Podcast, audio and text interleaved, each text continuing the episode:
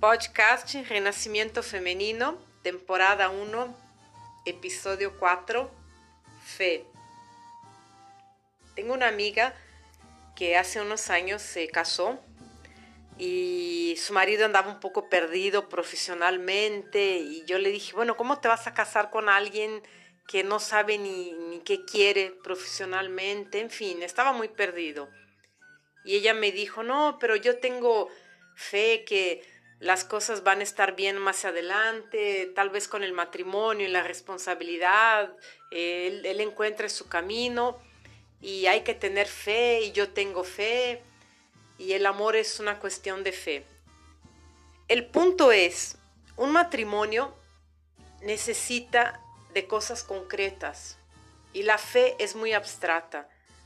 No puedes entrar en algo apenas con fe. Es, algo, es, muy arriesgado hacer algo así. No tiene ningún sentido. Uno tiene que tener fe en su vida, en sus cosas, pero no fe en un relacionamiento o el amor con alguien que tú no conoces, porque la verdad es esa. No conoces tu marido, tú no conoces la familia de él, cómo fue su niñez, cómo fue su adolescencia. No tienes idea y, entrar con fe, es que yo tengo fe, pero ¿hacia dónde vas? No estás yendo a la basílica. Matrimonio es algo que, muy serio, necesita que estés en tus cinco sentidos. No es una cuestión abstracta de yo tengo fe que él va a encontrar el camino y va a ser un buen marido y todo va a funcionar. La gente tiene que hacer cosas concretas te vas a casar, bueno, cásate con alguien que ya está más o menos, se encontró en la vida o tiene una vaga idea o, o en esa sanda, no alguien totalmente perdido.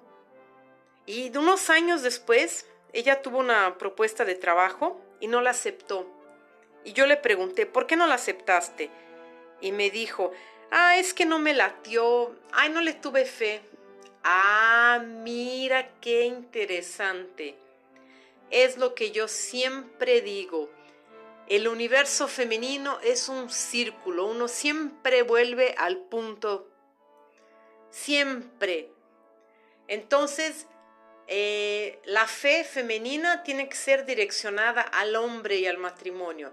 Hay que tener fe en los hombres cuando nos casamos, hay que tener fe en el matrimonio, hay que tener fe. Pero si hablamos de nosotras, de nuestras vidas, nuestro trabajo, nuestros estudios, ah, entonces no, para eso no tenemos fe, no nos alcanzó. La fe es para ellos, no para nosotras. Y tenemos fe en ellos, pero no en nosotras. No funciona más así. Las cosas han cambiado. La fe es un sentimiento muy fuerte, muy poderoso, cambia vidas. Tener fe es creer en algo invisible. La fe, como dicen en la Biblia, mueve montañas.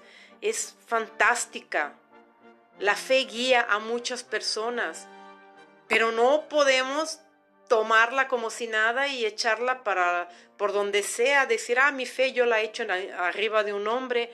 Ándele pues, y yo no lo conozco a él, yo por qué voy a tener fe en él. ¿Tú tienes fe en tu vecino? No, no lo conoces, ¿cómo vas a tener fe en él? ¿Tú le pones fe a la vecina? No, pues no la conoces. Uno no tiene que estar poniendo fe en la gente, sino yo tengo fe que las cosas van a funcionar. Bueno, ¿y él qué está haciendo para que las cosas funcionen? ¿O apenas es tu fe la que está moviendo ahí los hilos? La fe es algo muy, muy, muy serio, es algo muy serio, es algo que direcciona muchas vidas. Y no podemos seguir eh, eh, en ese patamar tan romántico de, ay, yo me caso y yo tengo fe que Él va a asumir el compromiso y la responsabilidad. Ya no tengan fe en los hombres. No tengan fe porque ellos ya nos han probado durante dos mil años que no son dignos de nuestra fe. Dos mil años, yo creo que ya es bastante el tiempo. Ya no, nos probaron eso. No son dignos. No tengan fe en ellos. Tengan fe en sus vidas, en sus estudios, en sus trabajos. Tengan fe en ustedes. Dejen de tener fe en los hombres.